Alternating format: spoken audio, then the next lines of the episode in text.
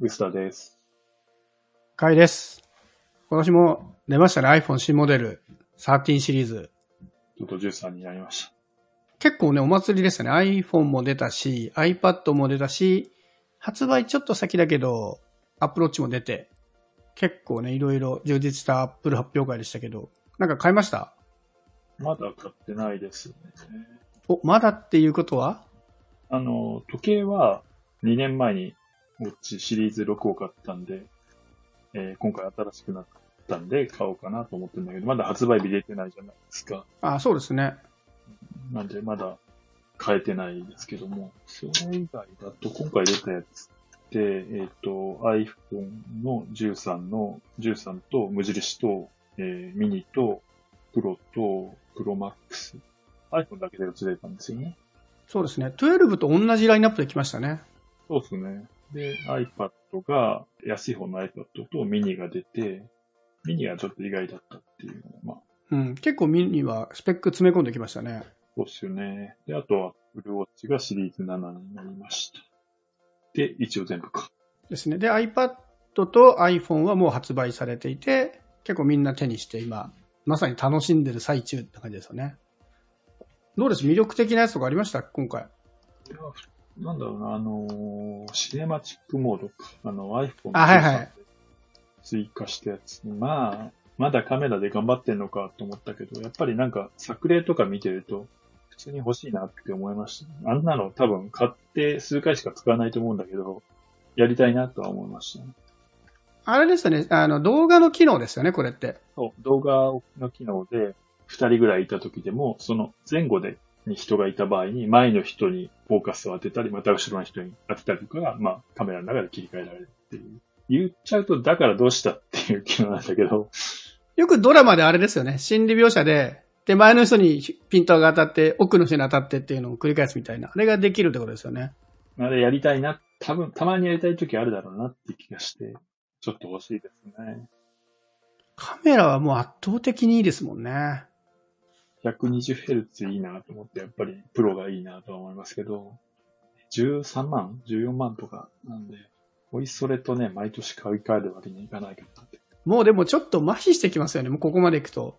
ハイスペック iPhone だけじゃなくて、ハイスペック Android ももう10万クラスになってきちゃってるから、一日中持ち歩いてそれを、まあちょっと僕らみたいな職種の人はね、1年で変えたりするけど、普通は2年3年使うこと考えたら、割とコスパは悪くはないですよね。1日あたり割ともう10万クラスでももまあ普通の人にとってう、ちょっとね、壺売るみたいな話ではあるけど。興味の薄い領域に来て、まあね、それよりミニとか、あのね、13、無印とかのが多分ね、あの、ボリュームとしては全然出るしね。あと、去年のモデルとかも実は安く、去年とか一昨年か、12とかがもう安くして、もうお店だとそっちの方がむしろ売れるみたいな。確かにですよね。あとは定価これですけど、実際にも最近キャリアが下取りみたいなの始めてるじゃないですか。今回 au とドコモも新しいやり方始めて、もう下取りを前提に安くするプランみたいなのを作り始めてるんで。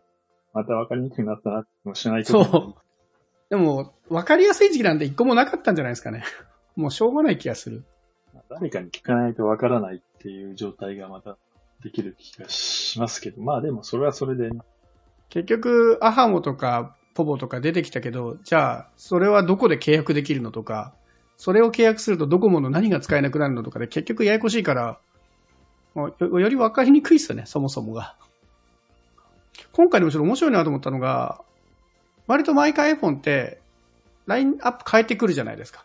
今回って、12そのままの4シリーズ構成できたのがちょっと面白いなと思っていて、特に小さいモデルってね、あんまり売れてないみたいなニュースが結構目にした中、ちゃんとミニ作ってきたんだっていうところで、まあ、そもそも作ってたのかもしれないですけど、時期的に。ちょっとこれは面白かったですね。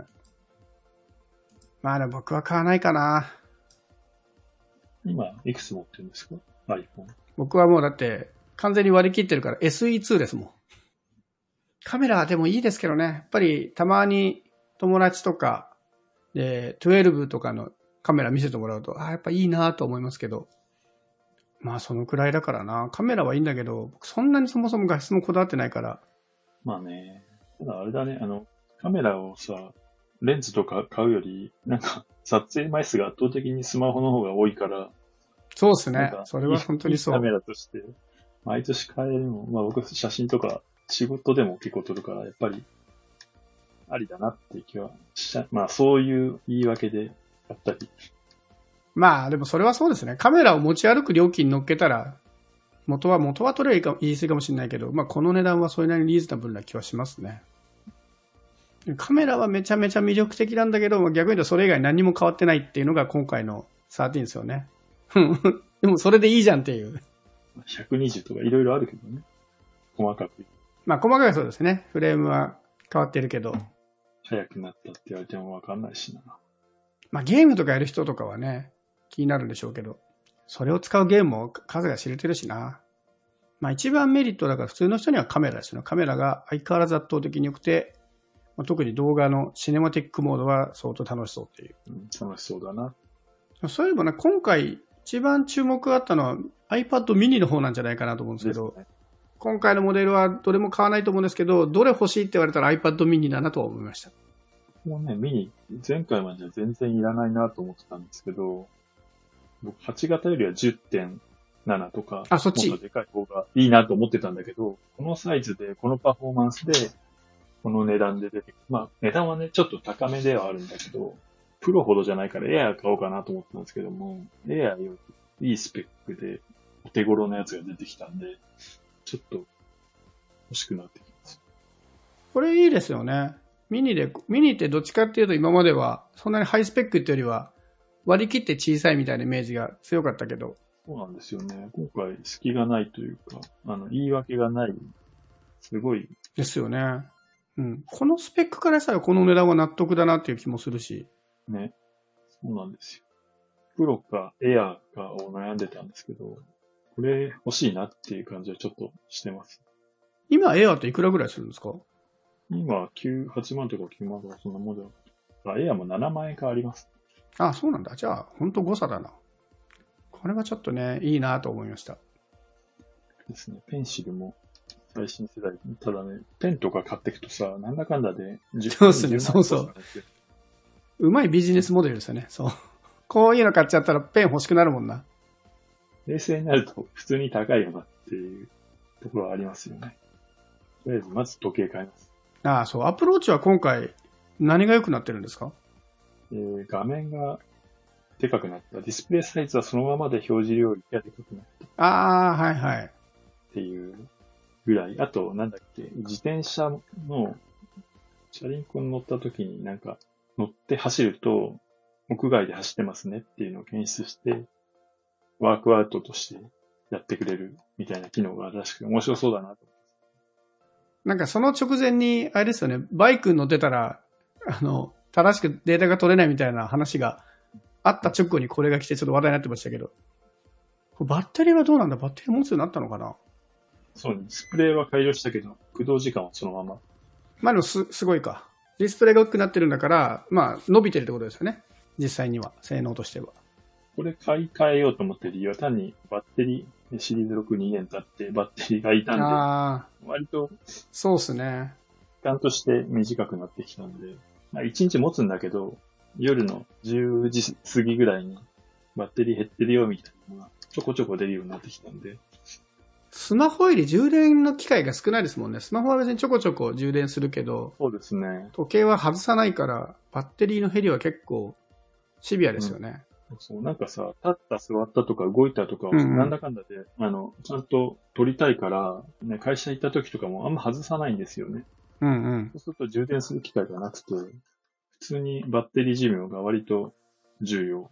2年経ったら買い替えは確かにそうかもしれない。うん。そっちの方が切実だなという気がします。まあ僕は使いたくても使えないので、この時計は Android ユーザーだと、もう新しい Wear OS をひたすら待ってますけどね。サムスン買わないの？そう、新しい Wear OS、いち早くサムスンがね、乗っけたスマートウォッチ出してきたんですけど、バッテリーが24時間って言ってて、あれ？大前にしたからバッテリー持つんじゃないの ?24 時間なの？っていうところでちょっと、止まって。で、買った人の話聞いたんですけど、まあ1日持たないって言ってたんで、ちょっとな僕の時計は今1日はなんとか持ってるんですよ。今な、なんでしたっけ？フォッシルのカーライルですね。1年経って使ってるけど、1日は持ってるんですよ、なんとか。なので、最新鋭の買って24時間だと多分あんまり変わんなそうだなと思って。もうちょっとバッテリーが持つモデルが出てこないかをちょっと待ってます。フォッシルいいんですけどね。あれ、フォッシルも一応出したんですよね。うん出して、うん来年になんか、アップデートするっていう。アップデートを対応するみたいなこと言ってました。さあなんかアップデートしたのを買おうかなって思いますね。別にね、機能が新しくなってほしいかっていう、ではないです。それは思いますね。あの、僕もだから同じ理由です。バッテリーの持ちだけが気になってるんで、新しく買うならバッテリー持たないと意味がないなっていう。本当はね、ずっと Suica が載るっていう話があったんですけど、載らずに結局このまま来てしまい、載ってないなんか Fitbit とかじゃダメなの？ Fitbit が変えればいいと思いますけどね。でももう wena、wena 3買っちゃったんで、 wena 3で Suica がもう、普段から使えてるんで、もう Suica が使えたとしてもわざわざ買い替えるモチベーションもなくなってるんですよね。なるほど。そういうことね。まあ、ありがたいですけどね、僕のガジェット欲は最近そのあたりが薄れてきてるんで、別の方向にガジェット欲が動いてますけど、別の方向とは？あの、アップルはやっぱりユーザーの人にとってはすごく一番肝であるカメラをきちんと強化してきたり、iPad mini が魅力的だったりする中で、ちょっと面白い発表してきたのは僕、マイクロソフトだなと思っていて、アップルのちょうど何週ぐらい後ですか、これ。1週間後ぐらいですね。うん。で、マイクロソフトが8つの新しいリリースを出してきて、で、半分以上はまパソコンだったわけですけど、こっち結構面白いなと思って。その、正常進化をしつつちょっと変わった進化もしていて、ラインナップ的には、そうですね、サーフェスシリーズっていうマイクロソフトの PC ブランドで、えー一応6製品ですね。新しいモデルだし、まあマイナーチェンジのものもあるので、完全に新しいのは6ではないんだけど、で、それにプラス、あの、マウスとアダプティブキットっていうキーボード貼るシールを合わせて全部で8。うん。ですね。はい。パソコンが5台発表されて、マイナーチェンジがうち2台。なので完全新製品が3つか。ね、パソコン5もまあ正確には違うね。1個は Android なんであれですけど。一応ね、僕のポジション的に言うと、2画面大好きっ子なんで、Surface Duo がね、はい、Surface Duo の後継がついに出てきたっていう。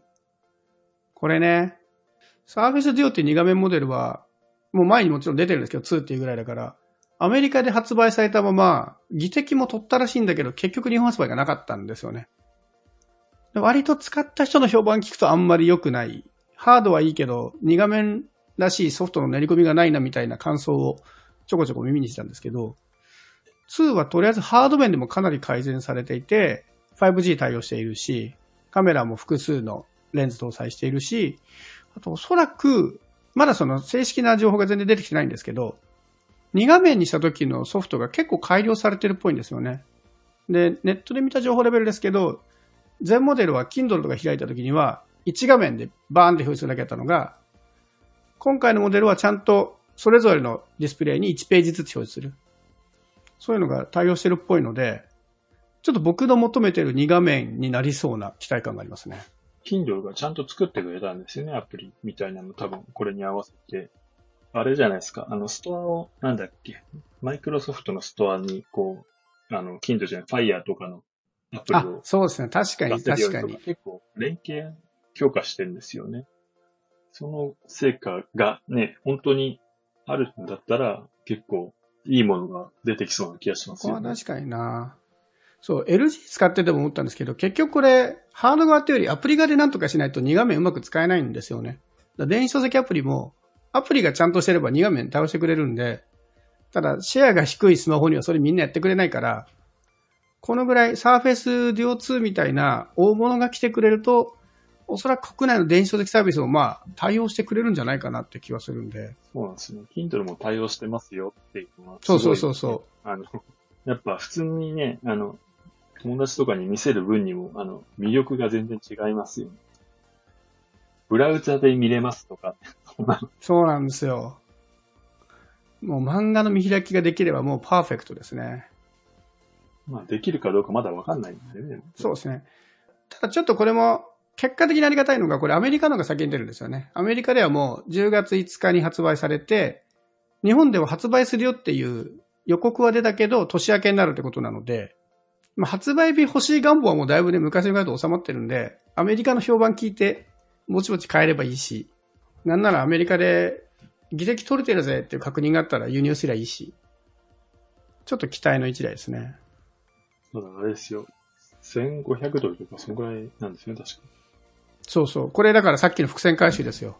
もうスマホに10万台はいいんじゃないっていう。伏線回収。2画面あるんですもん。2台買うより安いですよ。1画面で言うと、まあ、8万円ぐらい。ぐらいでしょそう思えばもう、全然安い。安いは言い過ぎだけど。あとタッチとかも、タッチペンとかもついてますしね。いろいろ魅力的だなと思って。あ、ペンついてんだ、これ。あの、そ操作対応だから付属するかどうかまでちょっとわかんないですけど。怪しいよね。最近ペンの商売すごい、こう、警戒感を。そうです。ね。アップルもそうですけど。結構いいペンな分、値段高いですからね。そう。ねね、生地いいペンだけにちょっと惜しいんだよね。まあこれはちょっとね、まあ間違いなく僕が買うのはこれですね。あと、買わないんですけど、興味すごいそそられたのが、サーフェスラップトップスタジオっていう新しいのが出たんですけど、これは何でしょうね、もうウェブ見てもらないと説明のしようがないんだけど、普通のパソコンにもなるし、ディスプレイ、パソコンを閉じるときにディスプレイを上にして閉じることができるので、タブレット的にも使えるっていう。でちょっと面白いのが、スタンド上にこう立てかける形状になっているので、キーボードを隠してタッチパッドだけ残すっていう構造できるんですね。これ本当、後で URL 貼っておくので見ていただきたいと思うんですけど、いわゆるタブレットプラスタッチパッドみたいな操作体系ができるので、これは相当面白い。で、スペックもね、割とゲーミング PC とまで言わないけど、結構ハイスペックなプロセッサーとか乗っけているので、まあ、スタジオっていう名前の通り、動画編集とかね、そういうのにやる人には結構面白そうな一台ですけど。これはちょっと欲しくなりましたね。いいお値段しますが。1600ぐらいから、まあ安いやつですけどね。まあでもこれ買うんだったらもっとね、ちゃんちゃんとしたというか、あの、やっぱ20万以上からって感じ。買うでしょうね。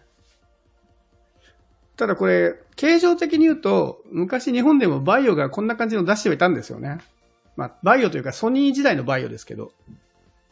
結構ね、騒がれましたね。なんかこれバイオじゃんみたいなことを口々に言われてたんだけど。そういう意味ではね、本当は、こういうのお得意だったバイオとかがね、この辺来てくれるといいなとはちょっと思ったりもしますけど。メインストリームの Surface Pro 8もついにマイナーチェンジをやめてキーボードを思いっきり変えてきたので、これもいいですよね。で、USB 周りもサンダーボルト4を2つ乗っけたんで、もう今までの USB は全部取っ払ってハイスペック仕様にして、キーボードにタッチペンがそう、あの、しまえる場所をつけたので、あの、サーフェスシリーズのタッチペンどう持ち歩く問題とかもこれでだいぶ解決できるし、こっちも相当いいですね。まあメインストリーム的にはもう Surface Pro 8は相当いい気がしますね。僕今、サーフェイスプロ、まあ4は持ってるんですけど、あんま使ってないんですよね、実は。お、そ、なんでですか？スタンドをパタって立立てかけるのが使いづらい。ああ、はいはいはいはい。なんか膝置きできないみたいな？そう、ラップトップでいいやっていう感じになってましたね。まあそこはね、この形状についてもある問題ですよね。うん。まあこれが好きな人もいるんでね。そういう意味ではそのノート PC 形状のやつは今回出なかったですね。そうですね、ラップトップ4。あ、2ヶ月、1、2ヶ月前にね、あの3が4になって CPU が強化されましたみたいなのが出てる。まあそれで OK でしょうと思うんですけどね。ただそのレベルのね、発表、 Pro X か。はいはい。ARM の CPU のとか、そうですね。マイナーチェンジで Surface Go の3と Surface Pro X の Wi-Fi モデルですね。今まで Wi-Fi モデルなかったのが Wi-Fi モデルが追加されたっていう。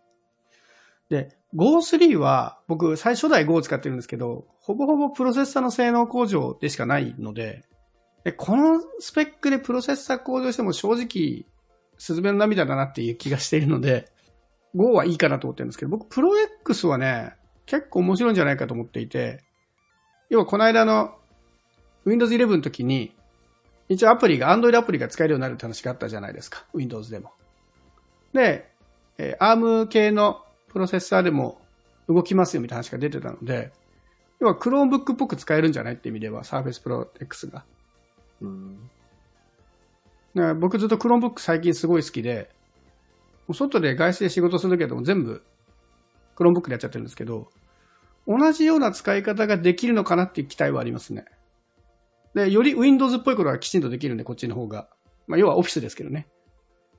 Word、Excel ちゃんと使えるっていう意味ではこっちの方がしっかりしてるし。ちょっとね、Android アプリの対応次第では僕は結構 Surface Pro X が Wi-Fi 対応で安くなってきたのは結構面白いかなっていう気はしていますね。アームプロセッサーで LTE が入ってて、今までのパソコンと違うっていう売りだったと思うんですけど、そうですね、最初はね。うん。Wi-Fi で、パソコンでいいじゃんってしか思えなかったんですよ。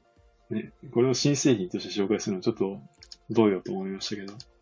ちょっとね、そう。だから、8個って言わなきゃいいのになっていうので、こう、新しいのになればなるほど、こう、どんどん、グレードが下がっていくんですけど、だ意外にプロ X は、マイナーチェンジに見せかけて、まあ安くなったのはもちろん魅力的だし、結構面白いかなって気はしてますね。あの、普通の PC よりやっぱ軽く薄くできてるじゃないですか。サーフェイシリーズより。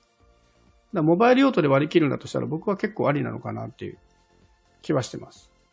そう。そして、8個の中にはまあ、サーフェスのスリムペン2で新しいペンが新しくなったっていうのも含まれていて、まあ、今回のモデルは、そういう性能が上がったペンにも全部対応してるっていうところで、8分の6は終わるんですけど、まあ、残り2個が、これは本当にここで発表すべきだったのかって面白い感じのマウスとキーボードに貼るデコボコシールっていうね。なんか一個一個は単発で出てきたら結構、お、いいじゃんって思うと思うんですけど、新しい8個の製品ですって言って登場してきたものがこれかっていうのはちょっとね、ニヤニヤしちゃいましたね。数えたら全然足んねえなと思って、まさかっていう。まさかシールなの？みたいな。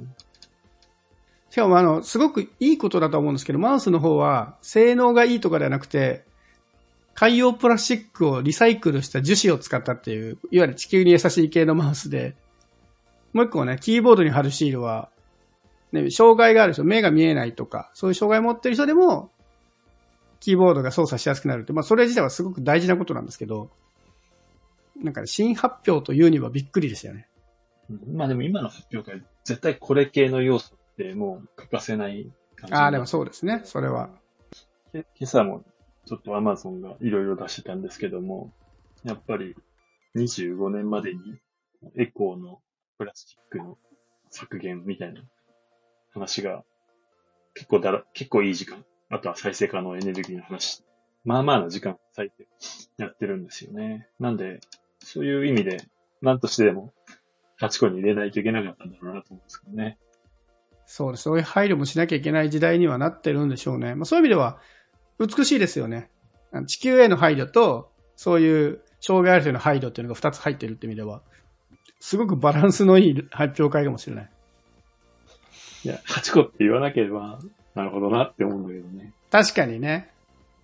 それはそうかもしれない。8って言うと期待しちゃいますよね。みんな同じ8だと思ってたもんね。その同じランクというか、同じグレードの8個があるのかと思ったら、グレードのもう高い低いが結構差があるものが出てきたから。でもあれですよね、サーフェスプロ X とかよりは、5倍ぐらいの時間割いてたと思いますよね。まあ、それはね、だって、言うことないでしょ、プロ X。Wi-Fi になったんだって、LT 取りましたってね、むしろスペックダウンしてるわけだから。Windows 11でも使いやすくな、いろいろ最適化してるぞ、みたいな一言言って終わってたんで。まあ、これはしょうがないですよね。まあでもそういう意味ではメイン、メインなのは、あの、Surface Duo 2と Surface Pro 8と Surface Laptop Studio だと思うんで、まあここの3つはすごい面白かったですけどね。で、その3つで使えるペン、ペンがすごいぞっていうことですね。あと個人的にね、良かったなと思ったのが、発表会が深夜0時スタートだったんですよね。これすごい、あの、見る気になる。アップルはだいたいいつも日本時間で言うと午前2時からスタートですよ2ね。時ですね。ほぼ録画じゃないですか、今。だからテンポが良くて助かりますよね。確かにな。逆に、こう、2時間とかやってる会社とか、信じられないなって感じがします。うんうんうん。集中力持たないですよね。現場で2時間ならまだちょっとテンションが上がったりとかするかもしれないけど。どう見ても録画じゃないですか。なんで、録画をね、見せられるのとやっぱり集中力持たないですよね。うん。でもこれでいい気もするんですよね。録画の方がパフォーマンスいいプレゼンテーションができて、で、トータル時間も少ないし、ミスもないし、その分1時間で集中して見てねってやれるから。もう戻らないと思いますよね、こういうのって。戻してほしくない。いや、僕そこどっちか気になるな。ハンズオン的なやつは、の時間をちゃんと取ってほしいとか、そういう形の方がいいかなってま。あね、あの、みんなが集まるのは重要なんですけどね。そうなんですよね。ハンズはやっぱり大事だから、その日触りたかったりするじゃないですか。発表会。その時に、最初の1時間録画したものを見せられるのか、目の前でプレゼンするのかって、やっぱりこう、モチベーションの上がり方は違ってくるんで、それが、もしね、コロナが明けた後にどっちで来るかですね。個人的には、録画にさせてくれよって、その、発表会開催する側のスタンスとしては思うんですけど、うん。とはいえ、登壇してプレゼンした方が絶対に盛り上がるしなってのもわかるし、ちょっとね、どうなるのかは流れ見たいですね。そういうところの発表会のそのスタンスの違いも面白かったです。個人的にはゼロ時はすごい嬉しい。須田さんは iPad mini を買う予定？ウォッチは買うの確定。どっちか ミニは行かない。ミニは悩み中。悩悩み中。僕は iPhone、iPad はスルーして、まあ、デュオ2は間違いなく買うって感じかな。ラップトップスタジオは面白いんだけど、もうゲーミング PC 買っちゃったから、スペック的にはそんなに魅力を感じないんですよね。あと、まあ、ここのところ、まあ、こういう、いわゆる GAFA 系の人たちがいろいろ発表していて、まあ、Apple が出し、マイクロソフトが出し、吉田さんがちょっと言った Amazon もね、メインメインストリームの発表ではないだろうけど、発表とかしてる中で、Google がね、まだあの、Pixel 6という新しいスマホを、まあ、チラ見せと値段ぐらいは出してるんだけど、発表まだしてないので、そのタイミングで何来るか次第で僕は今年のガジェットライフが変わるなと思ってますね。多分 Pixel 6以外にいろいろ隠し玉あるんじゃないかって期待をしてるんですけど、まあ今のところはサーフェスデュオを本命にしつつ、ちょっと一部で噂されている折りたたみピクセルが出てくるかどうかを楽しみに待っていますね。ですね。折りたたみですね。2画面と。2画面折りたたみ。二画面折りたたみをもう、一番楽しみにして。ギャラクシーはいいんですか？ギャラクシーね、二画面じゃないんですよ。僕からすると。あれは大画面なんですよね。あ、そう、そう、そう、そういうことね。要は何何が言いたいかっていうと、アプリを 2, 2つのディスプレイそれぞれに出し分けるっていう機能は搭載していないので、基本的には、Android がもともと持っている1画面を分割する機能で賄っていて、それだとね、動かないアプリが結構あるんですよね。ただ、Fold 3のレビューを見ていると、ちょっと独自のなんだっけな、ラボ機能みたいなものが入っていて、それをオンにすると、2画面で使えるアプリが増えるらしいんですけど、まあ100%じゃないので、まあちょっと動作次第かな。理想はね、僕ね、そういう意味では、あの、折りたたみの2画面で、フォールドみたいに1画面になるやつで、2画面それぞれがちゃんと独立して動くっていうのが理想的ではあるんですけど、それができたらフォールドは全然買いますね。今の仕様をネットで調べたレビューを見ている限りは、ちょっと20万出すにしては2画面のコスパは低いなっていう感想です。1画面だから高い。20 1画面だから普通に23万円と判断されてる。まあそうですね。1画面だから割れねえじゃんっていうね。画面あたりのコスパ悪いじゃんっていう。謎のこだわり。そうですね。いやでもこれはね、使わないとわかんないと思うんで、しょうがないです。慣れてしまうともう離れない2画面なので、サーフェスデュオ2を楽しみに待ちたいと思います。